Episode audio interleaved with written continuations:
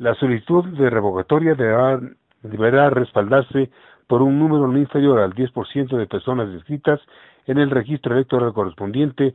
Para el caso del presidente o presidente de la República, se requerirá el respaldo de un número no inferior al 15% de inscritos en el registro electoral. Artículo 106.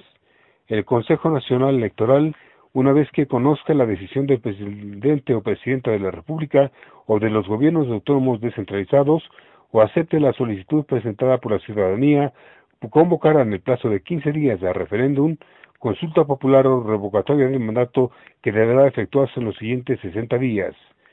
Para la aprobación de un asunto propuesto a referéndum, consulta popular o revocatoria del mandato, se requerirá la mayoría absoluta de los votos válidos, salvo la revocatoria de la presidenta o presidente de la República, en cuyo caso se requerirá la mayoría absoluta de los sufragantes. El pronunciamiento popular será de obligatorio e inmediato cumplimiento. En el caso de revocatoria del mandato, la autoridad cuestionada será cesada a su cargo y será reemplazada por quien corresponda de acuerdo con la Constitución.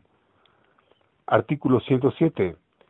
Los gastos que demanden la realización de los procesos electorales que se convoquen por disposición de los gobiernos autónomos descentralizados se imputarán el presupuesto del correspondiente nivel del gobierno los que se convoquen por disposición de la Presidenta o Presidente de la República o por solicitud de la ciudadanía se imputarán al presupuesto general del Estado.